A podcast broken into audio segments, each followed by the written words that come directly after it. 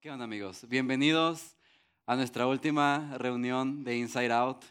Sí, lamentablemente es nuestra última reunión del semestre, del año ya, porque ya estamos en diciembre, ya la siguiente semana, si vienes, no, que por cierto, no lo anunciamos, pero la siguiente semana vamos a tener worship, worship night. Entonces, vente, también invita a alguien, vente como tú quieras, puedes traerte otra vez tu máscara, yo qué sé, pero vente, no tienes que faltar porque también va a ser nuestra última ah, worship night, entonces no te la puedes perder. Y pues bueno, para comenzar con el tema, hoy estamos terminando nuestra serie de The Message. ¿A quién le ha servido esta serie? Yo sé que hay varios que, que han faltado o que por alguna otra razón no han venido, pero los que sí han estado, ah, espero, espero que les haya iluminado un poquito más como eh, la importancia de saber como el contexto de las cosas. Me acuerdo de el primer mensaje que fue de tienes que tener el contexto para conocer bien la Biblia y conocer bien a Dios. Luego la semana pasada vino Alex y nos comentó cómo la historia de Jesús o cómo Jesús es importante para poder entender muchas cosas de la Biblia. Y hoy vamos a ver eh, otro tema que, bueno, es, es similar, o sea, eh, es similar, pero eh, quiero que en verdad, eh, pues más bien espero, espero que, que, también se te abra como un poquito el panorama, la mente, en cuanto a por qué leer la Biblia, por qué, por qué somos tan tajantes en recordarte de que leer la Biblia trae sus beneficios y, y trae sus cosas buenas, en verdad. Vamos a verlo esto el día de hoy. Pero, bueno, eh, hemos llamado esta serie The Message porque creemos que es el mensaje más importante que una persona puede escuchar, el mensaje del Evangelio, el mensaje de la cruz, porque sabemos que pues Jesús murió por ti, por mí, por todos nosotros que ya fuimos, somos pecadores y, hemos fallado una y otra vez, pero eh, yo no sé si tú eres nuevo o si has venido antes, pero ah, quiero que te quedes con eso, o sea, Dios Dios no es un Dios que te condena, Dios no es un Dios ah, que, nada más te está recalcando como tus errores, tus faltas. Él es un Dios de amor, de gracia, de misericordia, que a pesar de que nosotros fallamos, Él nos extiende esa gracia y esa misericordia y ese amor y es el que nos, nos, nos levanta, lo que nos, nos refuerza día a día para poder continuar eh, siguiendo sus propósitos, sus caminos y lo que Él quiere en nuestra vida. Entonces, eh, para empezar, yo quisiera preguntarte una cosa. Y es que a lo mejor en esta temporada muchos de nosotros hemos estado pasando por ah, situaciones un poquito difíciles. Me voy a quitar esto porque ya me dio mucho calor, ¿ok? Estoy sudando. Una disculpa si me veo brilloso. Pero, voy a bajar así. Ah, pro. sí, perdón maté el. Pero eh, no sé si has pasado por situaciones difíciles en estos últimos días, últimas semanas, últimos meses. Eh, yo les puedo decir que sí, pero no, no, se, trata, no, no se trata de mí este mensaje. Entonces, eh, no quisiera como quedarme ahí, pero a lo mejor tú has, has vivido como algo, algo que a lo mejor te ha, te ha dolido, te ha pesado. Eh, si alguna situación de, desesperanza, eh, alguna situación familiar, también lo remarcábamos mucho en la, en la serie de Familia Imperfecta, alguna situación con tus amigos. Yo no sé, a lo mejor has estado sufriendo en alguna situación, pero precisamente la Biblia también nos ayuda a transformar ese tipo de situaciones o a transformar nuestro pensamiento. Y lo he experimentado más que nunca estos últimos días, genuinamente. Porque tú podrás pensar que, que uno que está sirviendo aquí mucho en la iglesia, o que sabe de la Biblia, o, sí, que ha estado estudiando más, yo qué sé, que, que, la tiene más fácil porque ya conoces de todo a Dios, eh, ya sabes cómo, ah, pues los versículos y todo eso te los memorizas, pero no es así, amigos. Muchas veces no es así. Pero cuando tú y yo tenemos un encuentro genuino con Dios en las escrituras, nuestra situación cambia. nuestra situación se puede ver transformada, independientemente de cuál sea esa situación. Y de verdad, no solamente te lo digo yo, no solamente eh, yo puedo contar ese testimonio de que la palabra, de que la Biblia son, son palabras vivas, se encuentra vida ahí, sino yo creo que cada uno de ustedes también eh, al leerla, a lo mejor, mira, a lo mejor te frustras, a lo mejor eh, si te han dicho esto, ¿no? Con anterioridad de que es que eh, te va mal en la vida porque no sabes, no conoces de la Biblia y no haces lo que Dios te dice en la Biblia y por eso es que te va mal. Y hacemos caso, ¿no? O sea, muchas veces como de, ok, pues voy a hacer, voy a, voy a hacer eso, voy a empezar abriendo la Biblia y leyendo, pero te encuentras con versículos tan difíciles como el que leíamos la primera semana del el vato que se iba a casar, pero que no se casó, pero que incendió como todo un huerto por ah, rencor y, y, sí, se volvió loco y después le quisieron dar a, a la hermana de su esposa. Cosas tan, tan locas, tan bizarras, que te encuentras con ese tipo de historias, te encuentras con ese tipo de versículos y es como de, ¿y ahora qué? Y te frustras por eso. Y créeme que yo he estado en ese lugar, amigos. Tus líderes han estado en ese lugar de, oye, es que la Biblia siento que no es para mí, o siento que me la tienen que digerir más, o sea, más bien me la tienen que desmenuzar para que yo la pueda digerir mejor. Yo sé que a muchos de nosotros, si no es que la mayoría, nos ha pasado eso, que abrimos la Biblia y no entendemos lo que estamos leyendo. No entendemos, no comprendemos. Y es difícil, y es agotador, y es tedioso, y es como, no, las cierras y dices, ya mejor el domingo, que escuche el mensaje, o ya mejor cuando venga a Insight, pues ahí me lo desmenuzan todo.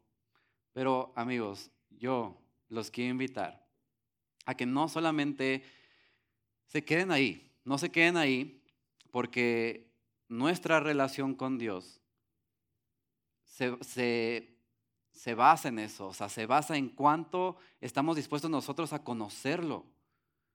¿Y en dónde lo conocemos? Sí, lo conocemos a través de la creación, a través de muchas cosas, a través de las personas, a través de mensajes como este, como los domingos, como ah, otros mensajes.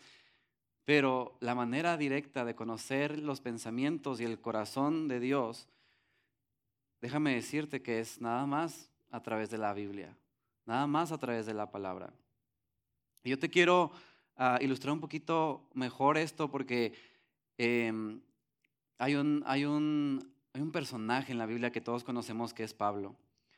Ah, pero Pablo tenía también a sus, a sus discípulos, a, a, sus chicos de grupo pequeño. Y él les, les, él les enseñaba demasiado acerca de cómo hacer iglesia, de cómo amar a Dios, de cómo comportarse. Les enseñaba un chorro de cosas. Y por eso escribía las cartas. Si tú tenías duda de por qué escribía tantas cartas, Pablo era por eso. Pero él tenía un discípulo, su hijo espiritual que le llama, se llama, se llama Timoteo. Entonces, él escribió dos cartas, eh, primera de Timoteo y segunda de Timoteo. Y en segunda de Timoteo, bueno, contexto, contexto, porque sabemos que el contexto es importante. Por favor, ya no se queden sin contexto, amigos. Si no entiendes algo, pregunta el contexto, ¿ok? Pero el contexto es importante. Entonces les voy a dar un poquito del contexto nada más para que entiendan este versículo. Em, pero cuando Pablo escribió esta carta a Timoteo, él le escribió desde la cárcel, para empezar. Escribió desde la cárcel, eh, obviamente tal vez estaba pues desesperado, o más bien él estaba en paz porque tenía a Dios en su corazón, pero este, él estaba en la cárcel y probablemente estaba preocupado por su discípulo, por su hijo espiritual, porque él lo había mandado a que liderara una iglesia. Entonces, él estaba como ayudando en cuanto a de, hey, tienes que hacer esto, tienes que hacer aquello, no digas esto, no digas aquello, no te pelees, eh, enseña bien las escrituras, la buena doctrina y todo eso. Y, eso es lo que escribía en sus cartas. Entonces, eh, también ahí, ah, paréntesis, había un, un emperador que se llamaba Nerón, que por cierto su historia está bizarra, bizarra, porque el vato incendió toda una ciudad y mientras incendió la ciudad, él en su palacio estaba ahí tocando el arpa, o sea, muy bizarro y muy malévolo, eh, pero estaba Nerón en esa posición como emperador y probablemente Pablo estaba preocupado por lo que podía sucederle a la iglesia en ese entonces. Y le escribe esta carta a Timoteo probablemente como diciéndole de que ya, es, ya son mis últimos días aquí, probablemente en cualquier momento me vayan a matar. Entonces te escribo, te voy a escribir lo más importante que sé. Y es lo siguiente. Una de las cosas más importantes, porque tú puedes leer toda la carta y es una joya, de verdad te invito a que la leas, es una joya. Pero dice en 2 de Timoteo 3:16, dice, toda la escritura es inspirada por Dios y útil para enseñar, para reprender, para corregir y para instruir en la justicia. Dice, es inspirada por Dios y útil para enseñar, para reprender, para corregir y para instruir en la justicia. Ahora vamos a desmenuzar un poquito como a qué se refería Pablo con esto, porque va de la mano con lo que les quiero invitar el día de hoy. Y es lo siguiente, o sea, ahí en ese versículo, si ustedes ven, ahí dice, toda la escritura. Pero ¿qué significaba toda la escritura? Pues en, ese, en esos tiempos, toda la escritura no es como ahorita nosotros lo conocemos, de que Antiguo y Nuevo Testamento. No, en ese, en ese tiempo, en los tiempos de Pablo, todavía no se reunía todos los escritos del Nuevo Testamento, no es lo que tenemos tú y yo ahorita. O sea, en ese momento se estaban escribiendo, pero todavía no se recopilaba como tal esos libros. Entonces, ellos nada más tenían el Antiguo Testamento, que es la ley, los profetas, los salmos, los proverbios, todo eso, eh, que también los conocemos, pero pues es el, Antiguo Testamento nada más estaba ahí. Y a eso se refiere Pablo con toda la escritura. Es importante saberlo porque creo que muchas veces también pensamos o, nada más nos vamos a ciertos versículos del Nuevo Testamento en la Biblia porque son más digeribles o son más fáciles de entender que las del Antiguo Testamento. Y la verdad es que sí. Luego vienen unas historias en el Antiguo Testamento que es como difíciles de entender. Pero también aquí Pablo recalca, o sea, esta escritura, el Antiguo Testamento, es inspirada por Dios y útil para enseñar, para reprender, para corregir y para instruir en la justicia. Entonces, tanto el Antiguo Testamento como el Nuevo Testamento nos pueden ayudar, amigos. ¿Estamos hasta aquí? ¿Sí? Ok. Ahora, otra cosa que dice ahí, súper, súper importante y algo que me encanta en verdad, es que dice, es inspirada por Dios inspirada por Dios. ¿Qué significa esto? Pues probablemente Pablo se estaba yendo a el principio de la palabra, a Génesis, para ser más exacto. Y en Génesis dice lo siguiente, en Génesis 2.7 dice, y Dios el Señor formó al hombre del polvo de la tierra y sopló en su nariz hálito de vida. Y el hombre se convirtió en un ser viviente. Él sopló vida hacia el hombre. Ahora, yo no sé si tú sabías esto, pero la palabra neuma, la palabra neuma que viene del, origen griego, tiene su origen esta palabra en el griego, que es neuma, eh, esa palabra significa dos cosas, bueno, tres, ahí están. Dice, neuma es aliento, es respiración y es espíritu. Entonces, cuando, cuando leemos aquí en la Biblia que dice, sopló sopló hacia el hombre para darle vida, es, el aliento de Dios. Ahora, si eso mismo significa espíritu, significa que el Espíritu Santo es el aliento de Dios que nos da vida. Entonces, ok, quiero, quiero, que, quiero que pongan atención aquí. Y espero no confundirme, yo tampoco. Pero bueno, neuma, si es aliento y es espíritu. El aliento de Dios es lo que le dio vida al hombre, ¿ok?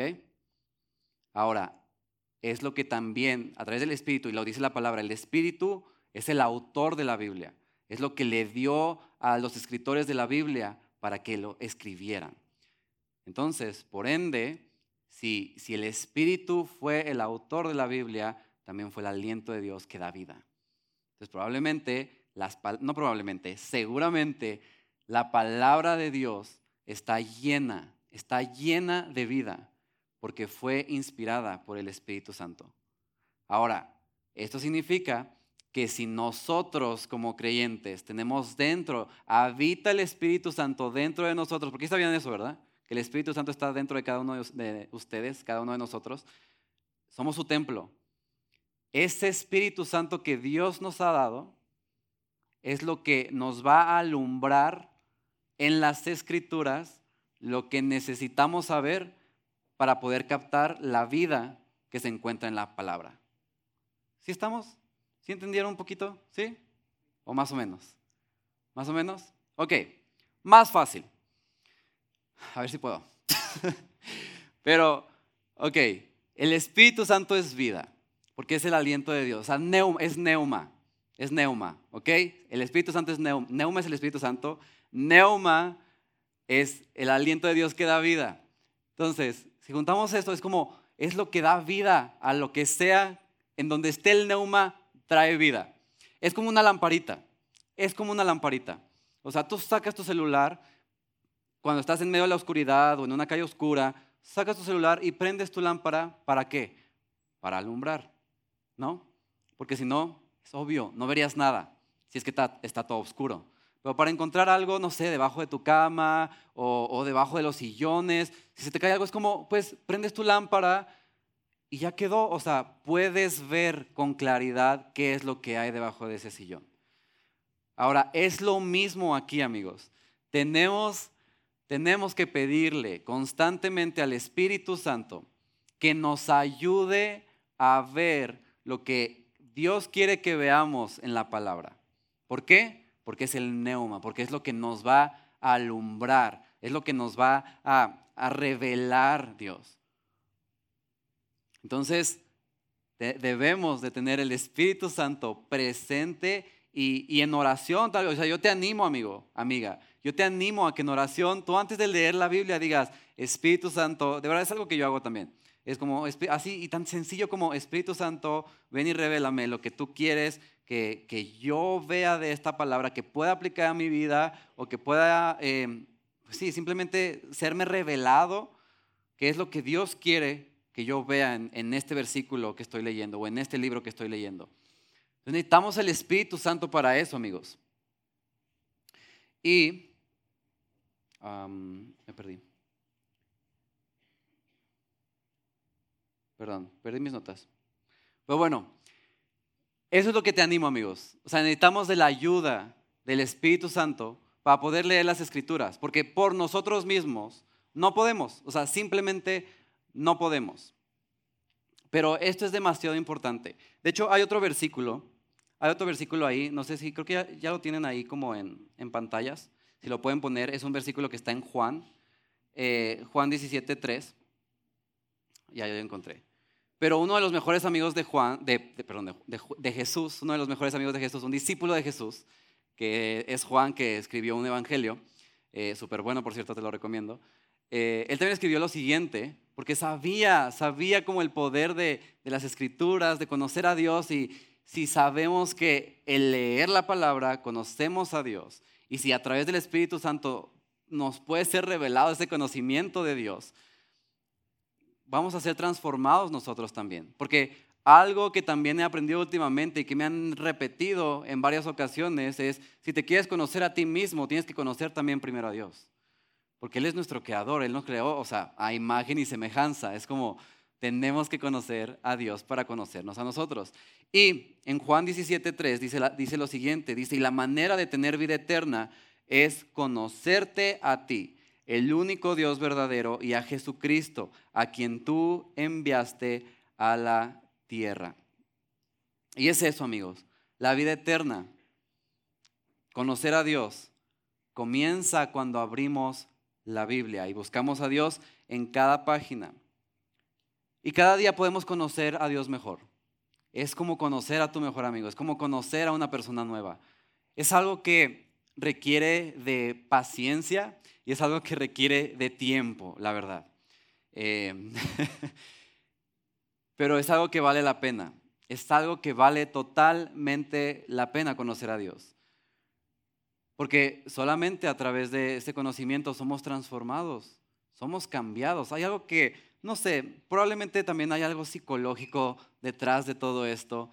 Creo que Dios es el mejor psicólogo. Hay buenos psicólogos, no quiero decir que no, y yo de verdad recomiendo la terapia, pero también Dios es un muy buen psicólogo, amigos, porque solamente a través de su palabra es que empezamos a cambiar ciertos patrones de pensamiento que teníamos desde hace años. Y cuando leemos su palabra, nos estamos llenando la mente de vida constantemente. Y si la leemos más constante, conocemos más de Dios, conocemos más de nosotros y nos da vida.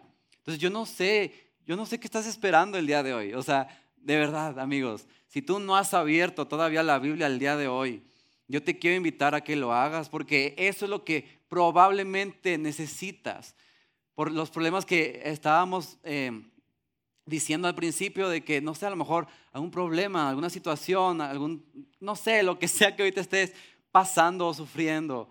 Creo que la Biblia tiene el poder vivificante de poder cambiar nuestros pensamientos, de poder cambiar, por ende, o sea, si cambian nuestros pensamientos, cambian nuestras acciones.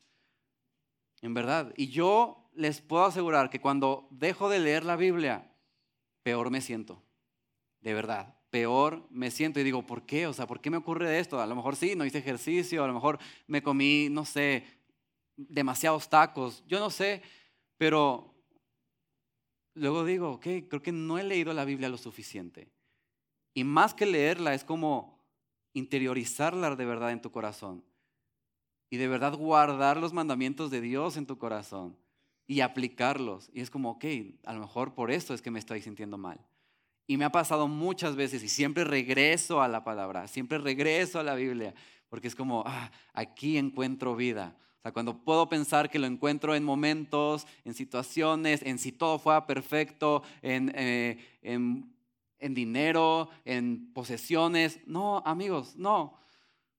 Toda, toda mi plenitud la encuentro en Dios. Y si Dios me da vida, me da de su sabiduría, me da de sus conocimientos, a través de la Biblia, creo que vale la pena abrirla y leerla. Así que hoy te invito a que desempolves esa Biblia. Es que la tienes allá arrumbada. Y yo sé que, mira, muchas veces la traemos aquí, en el celular. Pero no hay nada como leerla. O sea, la puedes leer en tu celular. Yo también la leo de vez en cuando. Más bien, la mayoría de las veces. Pero de verdad, detente a poner atención a los versículos, a lo que Dios te quiere hablar, pídele ayuda al Espíritu Santo. Quiero que te quedes con eso, pídele ayuda al Espíritu Santo. Y Él te va a revelar cosas que antes no habías visto de la palabra. Y en verdad yo oro porque tú puedas ver a Dios de maneras nuevas y frescas este y el año siguiente. Porque mira amigos, te quiero dar también como algunas recomendaciones, son muy cortas, pero es algo que me ha ayudado a mí y ha ayudado a varios. Ha sido una práctica que muchos han tenido por varios años. Pero te quiero dar estas tres prácticas para que las empieces a hacer el día de hoy, el día de mañana, eh, si se puede, saliendo de aquí. Pero son las siguientes. Una es elige un pasaje que se destaque para ti. Elige cualquier pasaje, pero ojo, busca el contexto. No pongas Cristo me fortalece, no, o sea, nada más porque sí, ¿no? Busca el contexto de ese versículo. Y cuando sepas el contexto, digas, ah, ok, se aplica. Eso lo memorices. Incluso puedes memorizar este, o sea, puedes empezar con este de 2 de Timoteo, de toda la escritura es inspirada por Dios y útil para enseñar, para reprender, para corregir y para instruir en la justicia. Ese puede ser un buen versículo para comenzar, porque es como, ok, tengo que recordar una y otra vez que la escritura es autoridad, que la escritura me puede ayudar en mi día a día. La segunda cosa es dilo, escríbelo, cántalo, haz lo que quieras con ese versículo para memorizarlo.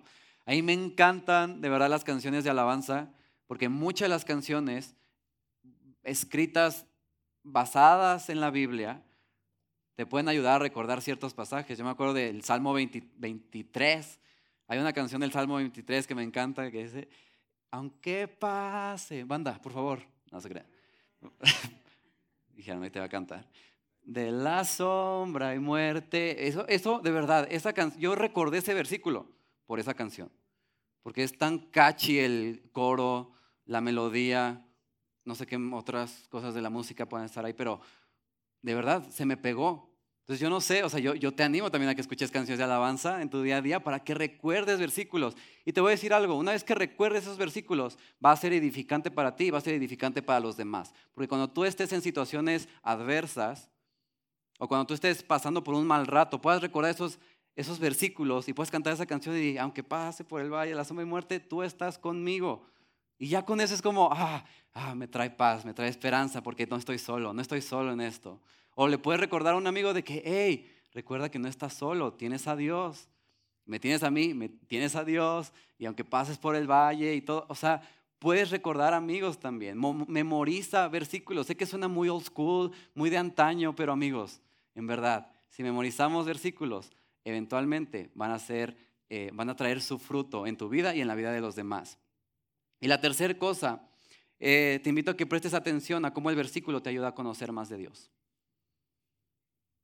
¿Cómo este versículo, o sea, pregúntate, ¿cómo este versículo me puede ayudar a conocer más a mi Padre? ¿Cómo este versículo me está revelando una cosa que no sabía de Dios? Y detente y de verdad vuélvelo a leer las veces que sean necesarias para que puedas eh, profundizar en ese versículo y Dios pueda hacer algo en tu mente que pueda cambiar.